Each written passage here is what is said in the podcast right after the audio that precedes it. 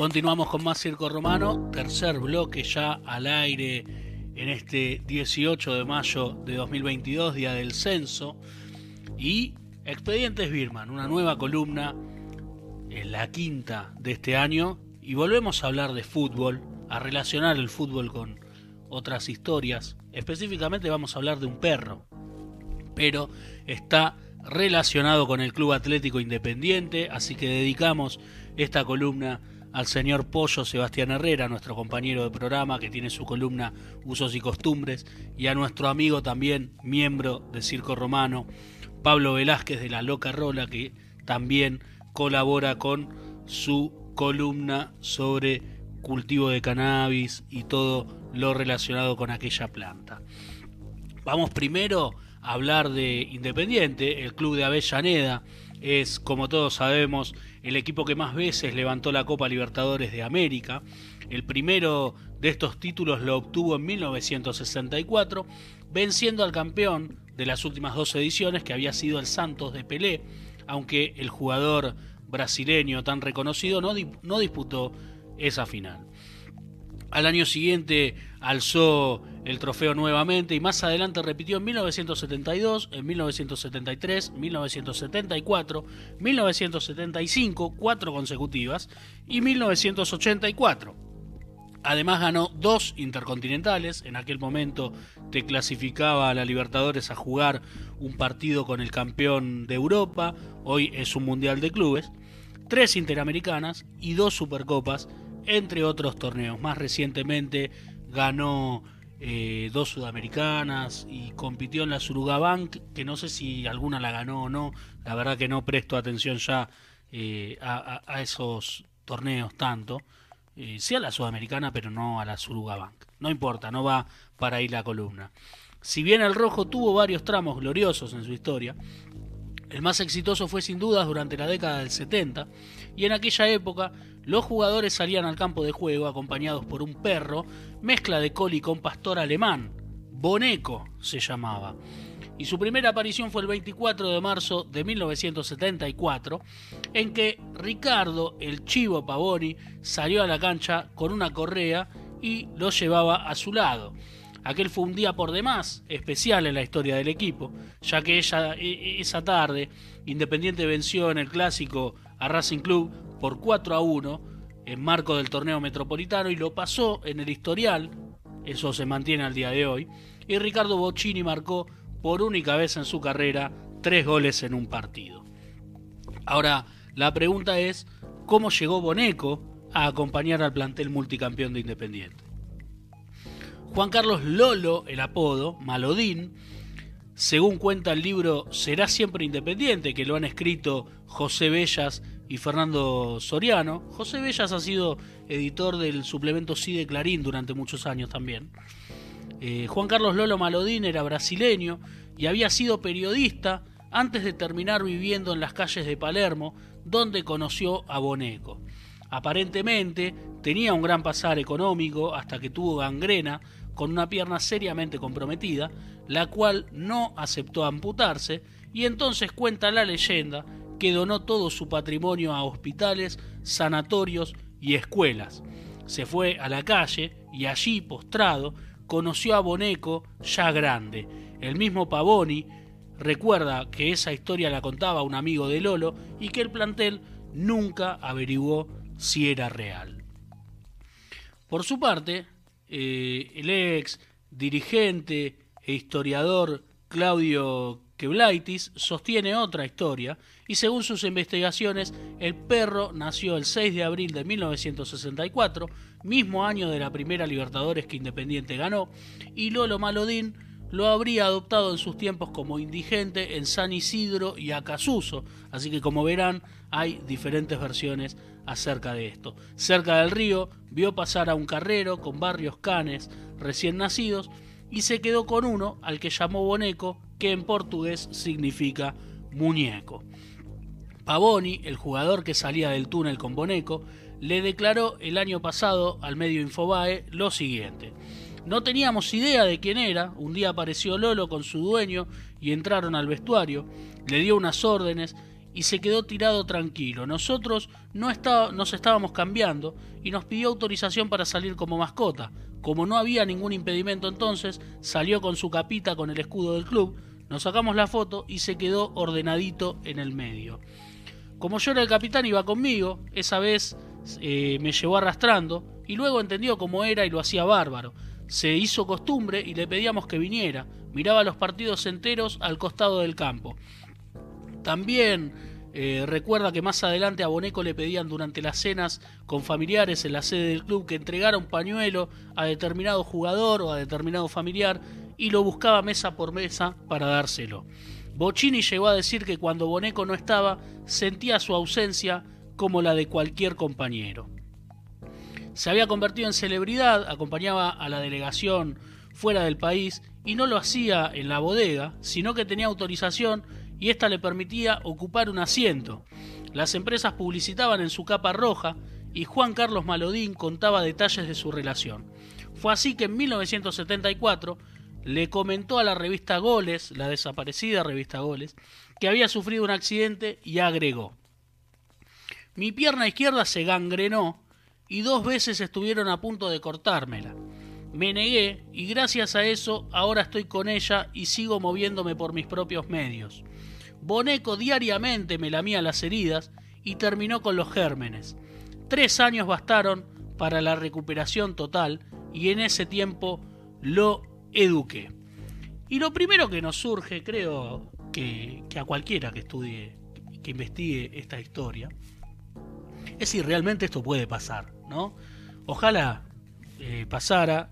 Yo no tengo motivos para creer que, un perro lamiendo una pierna gangrenada pueda terminar con tal historia, pero me encantaría que fuera real. Y la primera duda, yo no, tengo la intención de derribar un mito, eh, repito, me encantaría que esto fuera cierto, pero lo primero que se me ocurre es preguntarle a un médico si esto es posible. Así que Circo Romano tiene dos profesionales cercanos y amigos que quisieron aportar a, esta columna. El primero fue el doctor Marcos Hermida, que es especialista en obstetricia y, ginecología perdón, del Hospital Nacional Alejandro Posadas, y nos decía lo siguiente.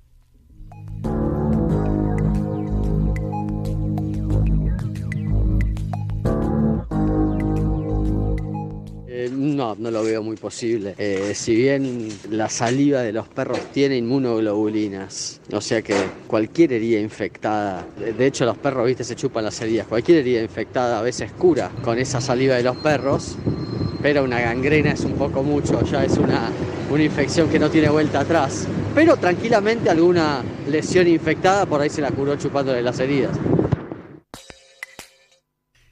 Y otro doctor que quiso formar parte de esta columna, que muy amablemente atendió nuestro pedido y que formó parte de este programa con sus relatos para los oídos, es el doctor Javier Gallo, especialista en pediatría y cuidados paliativos pediátricos en San Carlos de Bariloche, y decía esto acerca de la historia de Boneco y las posibilidades de que haya curado la gangrena en la pierna de Lolo Malodín.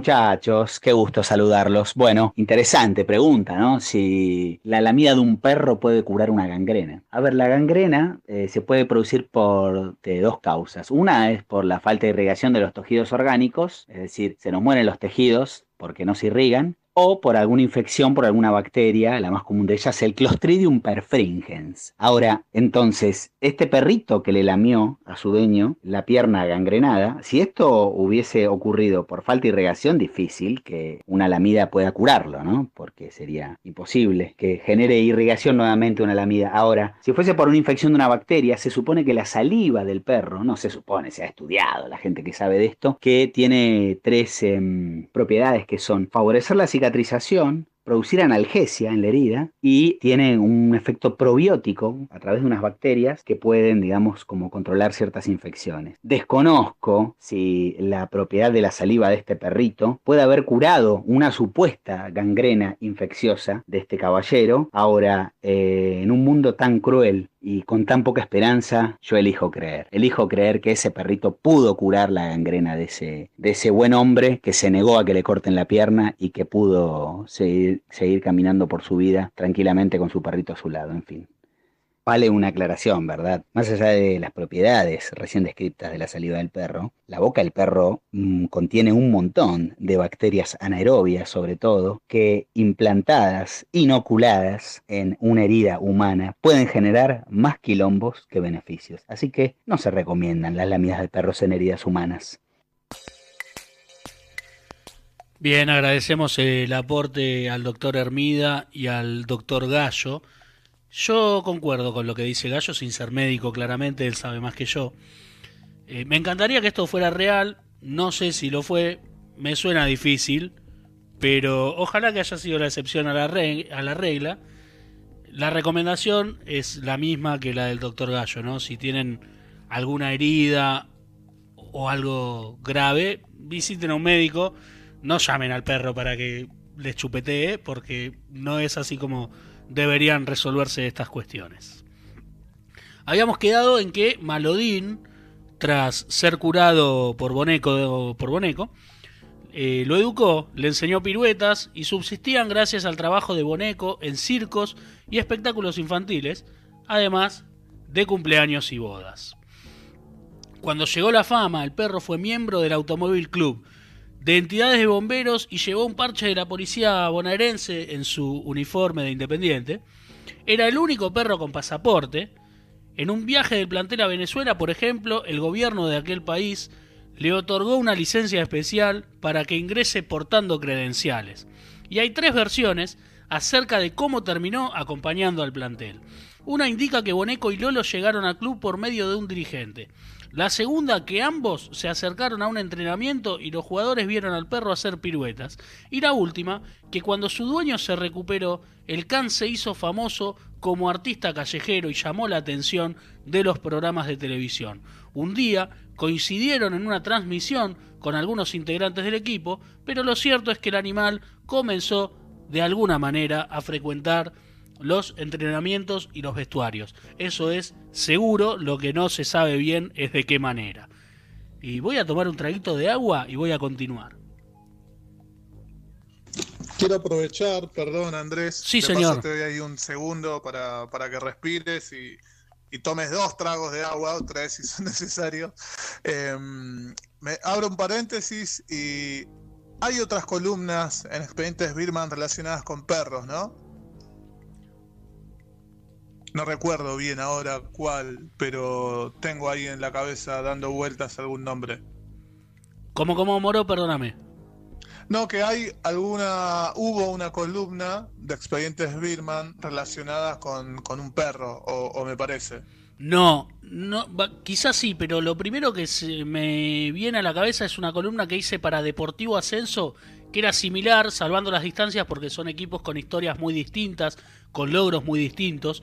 Eh, y hablamos en Deportivo Ascenso de Napoleón, el perro que acompañaba al plantel de Atlanta y que salía a la cancha con, los jugadores y hacía piruetas y la gente lo aclamaba. Napoleón, un perro sobre el que escribí un cuento que todavía no me animé a publicar. Eh, quizá en algún momento o lo leamos al aire o lo publiquemos en circoromano.com.ar eh, de un club que, yo quiero y que voy a ver, que es Atlanta. Eh, son historias similares, pero bueno, Boneco seguramente es más masivo porque Independiente es un club enorme eh, a nivel país, porque tiene una historia internacional muy rica también, ha, levantado muchísimos trofeos, como decíamos, y, y no, no la historia de Napoleón es tan conocida. Para mí es una historia hermosa, tan interesante como la de Boneco pero ha tenido menos, menos difusión obviamente por el alcance, creo yo, de ambas instituciones. Eh, no sé si es esa la columna a la que te referías. Sí, sí, sí, exacto, exacto. ¿Está en el canal de YouTube de Andrés Birman? Sí, señor. Después la vamos ahí a enlazar de alguna manera.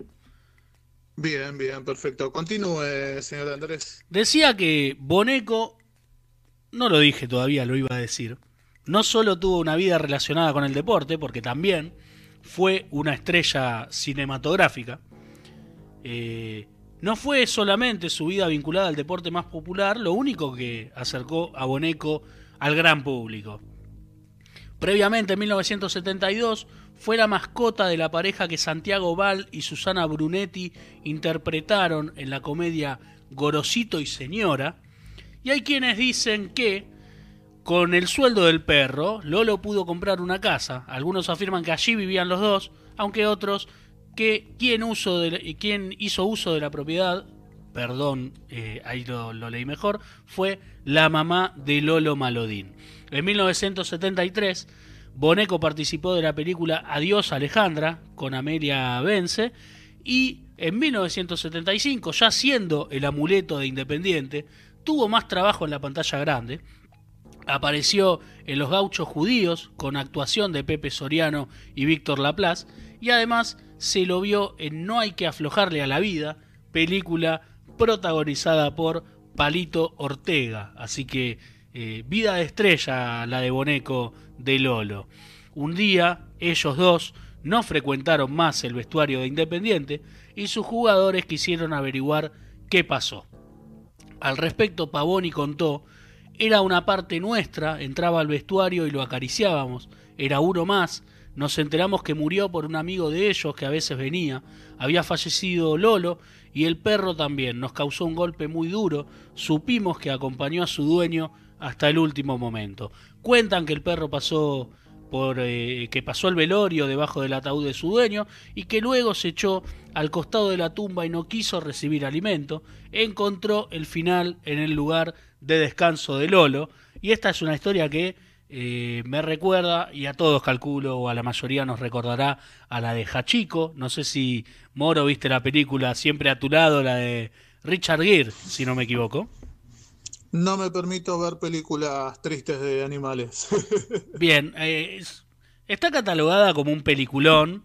A mí la verdad es que me parece emotiva. Que, que una película te haga llorar no sé si significa que sea necesariamente buena es una historia interesante. Es muy difícil que con esa historia una película no sea interesante, no te enganche y no te emocione.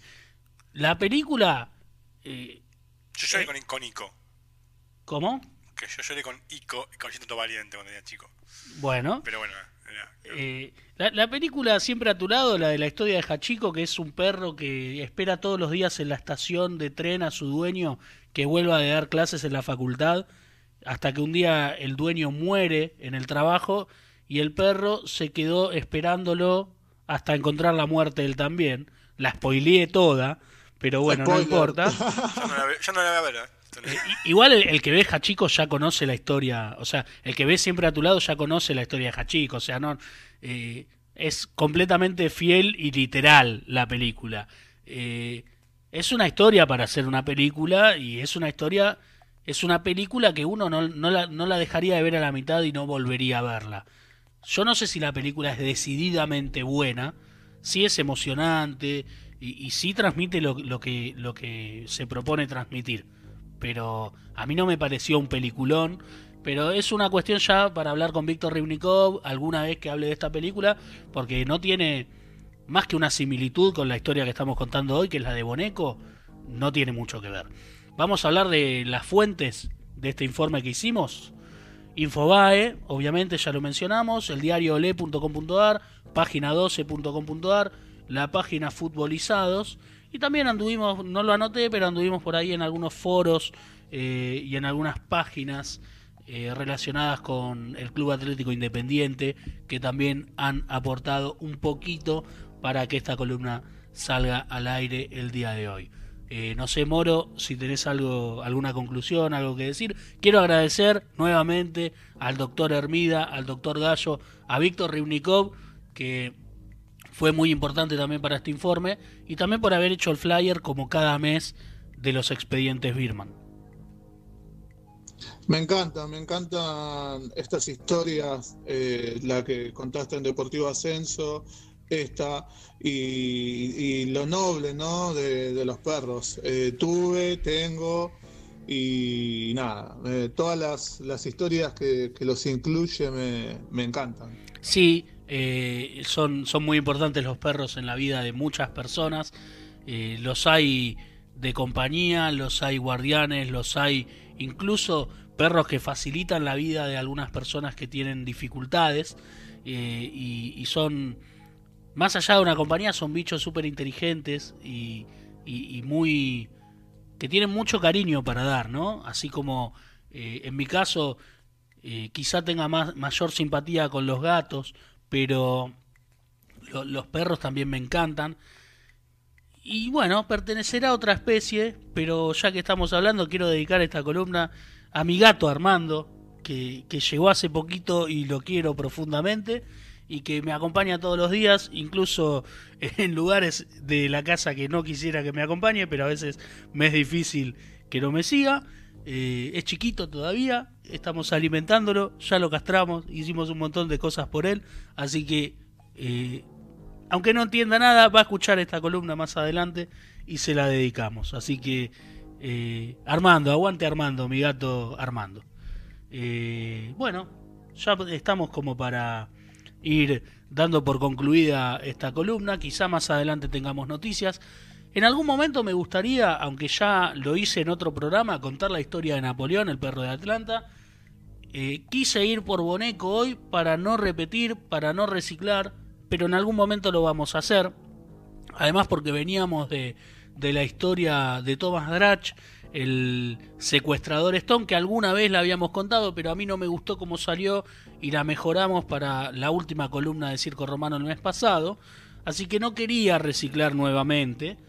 Bueno, vamos a escuchar una bonita canción, una bonita pieza musical. Al principio del programa decíamos que yo estaba muy contento porque se anunció que el 9 de julio en Group regresará nuevamente Cienfuegos, aquella banda formada por Sergio Rodman, por Fernando Ricciardi, por Martina Loé, eh, etcétera. y, estoy muy contento por eso.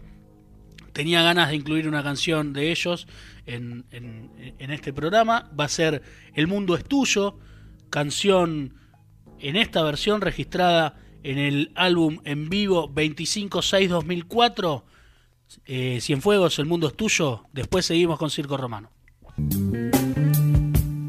Continuamos con más Circo Romano, ya cerrando. Qué rápido que pasó el programa de hoy, día de censo. Ya todos en este estudio, en este programa, porque el moro está del otro lado, hemos sido censados.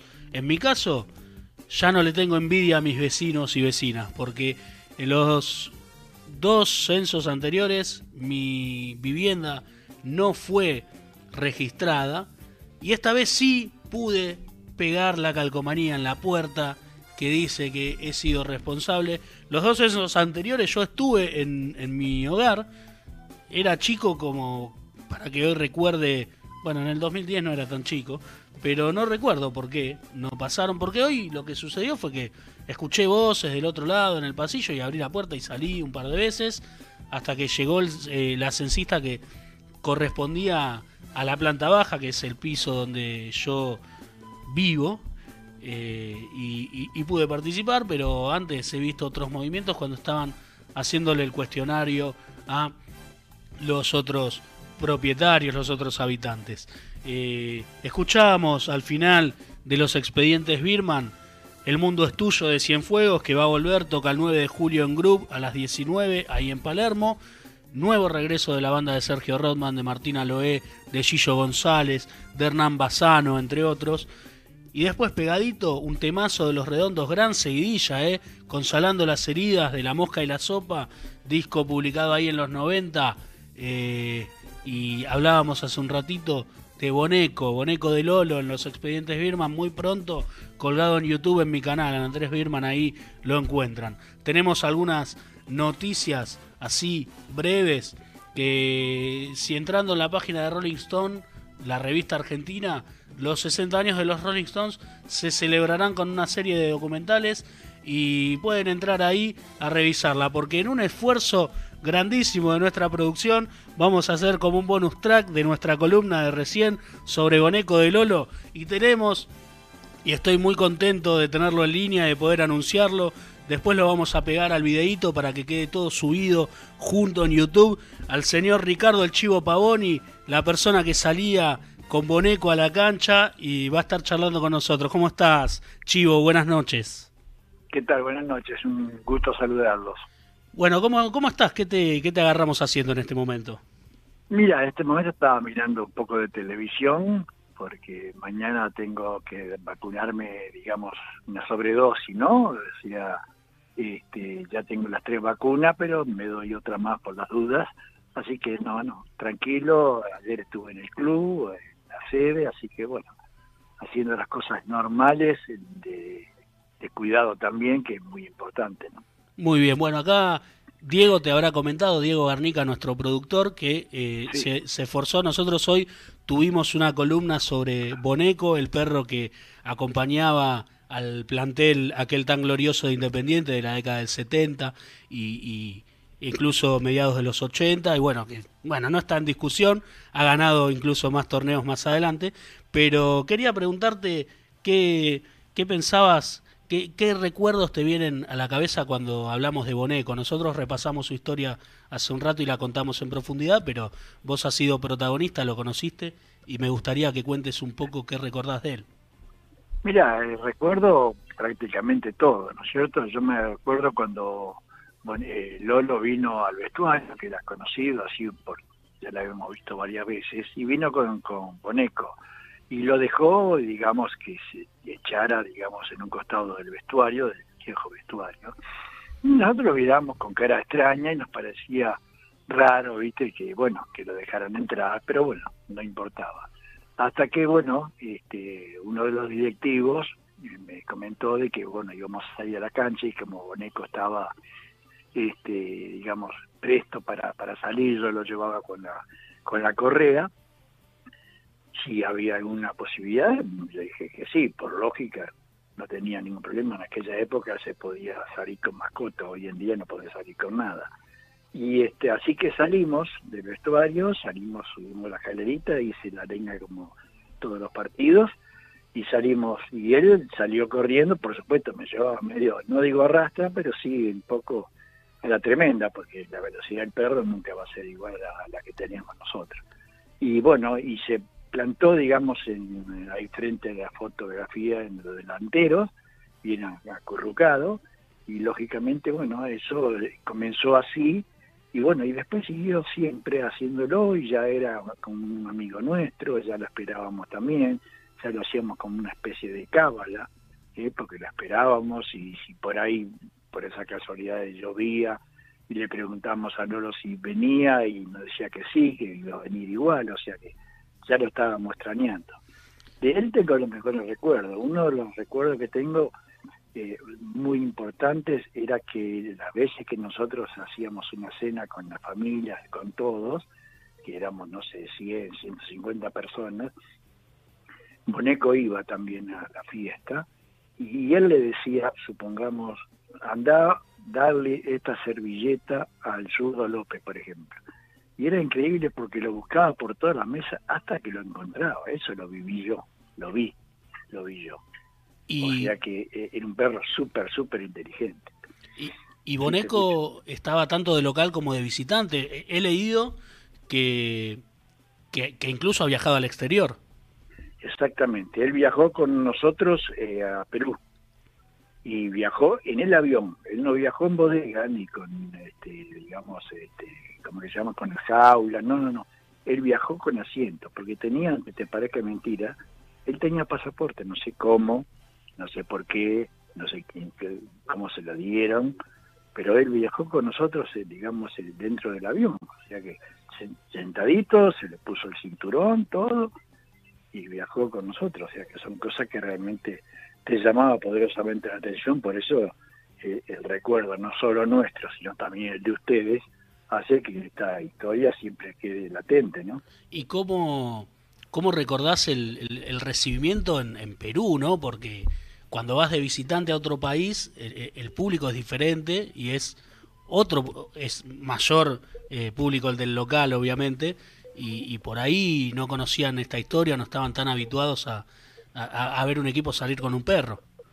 No, no, eso, eso sí, eso es verdad, pero lo que pasa es, bueno, nosotros en aquella época que salíamos generalmente, gracias a Dios, salíamos campeón de América y ganábamos los torneos, eh, la gente no, digamos, la hinchada de contrario también nos respetaba a nosotros, pero cuando salimos con Boneco era un, aplauso, digamos, cuando nos vieron que salíamos, me acuerdo, Pepe primero y después el resto, eh, por número salíamos, este, era un aplauso, después era un murmullo y después era un vuelto aplauso porque otra vez porque cuando lo veía que ya prácticamente cuando íbamos a sacar la foto él se acostaba o se quedaba sentadito al lado de los delanteros eh, la gente llamaba poderosamente la atención y los aplausos lo hacían cada vez más fuertes. Y era una cosa que, que llamó la atención en, muchos estados. ¿no?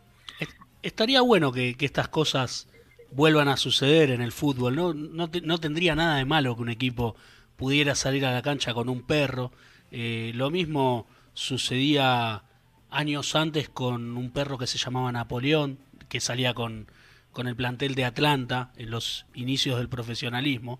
Y no, no hay tantas historias. Y estaría bueno, la verdad, que, vuelva a suceder. No Creo que, que, le daría otro, otro espíritu a, a, la, a la situación, ¿no? Sí, le daría otro color también, ¿no es cierto? Pero no solo, digamos, por ahí con el perro, porque es, más difícil, porque el, perro tiene que estar bien adiestrado como estaba Boneco. Pero, por ejemplo, con, con, con chicos, no digo un montón de chicos, pero con uno o dos chicos de la mano que podés llevarlo, eh, que hoy se puede hacer después eh, con el pasado del tiempo, eh, hacer una nota cuando ya cumplan 10, 12 años o 15, lo que sea, pero siempre es bueno porque es una vivencia, digamos, para la gente, es una, no digo una emoción, pero sí un llamado de atención, de decir, mirá vos salís a la calle con a la cancha con esto, con el perro, salís con un, chico y son cosas lindas, son cosas eh, vivencias, son cosas que, que ayudan a que el espectáculo sea eh, favorable siempre, ¿no? Bien, por último, nosotros acá no están hoy en el estudio, pero en nuestro programa tenemos dos integrantes que son hinchas de Independiente, Pablo Velázquez y el Pollo Sebastián Herrera, eh, que van habitualmente a la cancha eh, y, que el hincha independiente tiene mucho cariño por, por las glorias de aquellos años y, por todo lo conseguido por el club. ¿Qué, ¿Qué, te recuerda hoy la gente cuando salís a la calle? ¿Qué sentís eh, mismo cuando vas a, Avellaneda a, ver al equipo? ¿Qué, qué devolución tenés y, y qué podés decir de, de, la gente que es siempre la que, la que acompaña a los planteles y que siempre recuerda eh, aquellos equipos tan gloriosos en la memoria. Y mira, siempre lo único que tengo de recuerdo de toda la gente es el cariño y el afecto que sienten hacia mi persona, ¿no es cierto? Yo todavía estoy trabajando en el club, estoy trabajando en la parte de relaciones públicas y peñas, lógicamente viajo siempre al interior en la medida que se pueda, y voy a las peñas y, vamos con otros compañeros, con el japonés Pérez, con Pancho, con los que están disponibles.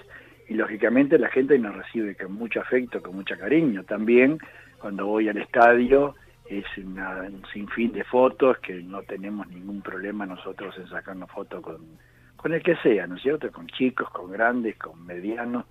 Y eso hace de que, bueno, uno sienta el cariño de la gente, eh, que, bueno, el, piqueteo de la gente lógicamente se vuelca hacia que vuelvan a jugar y que por qué no jueguen a ustedes son cosas que, que llaman la atención y bueno y, lo más importante es el cariño como te decía recién y, el, y afecto que la gente siempre nos sigue brindando ¿no?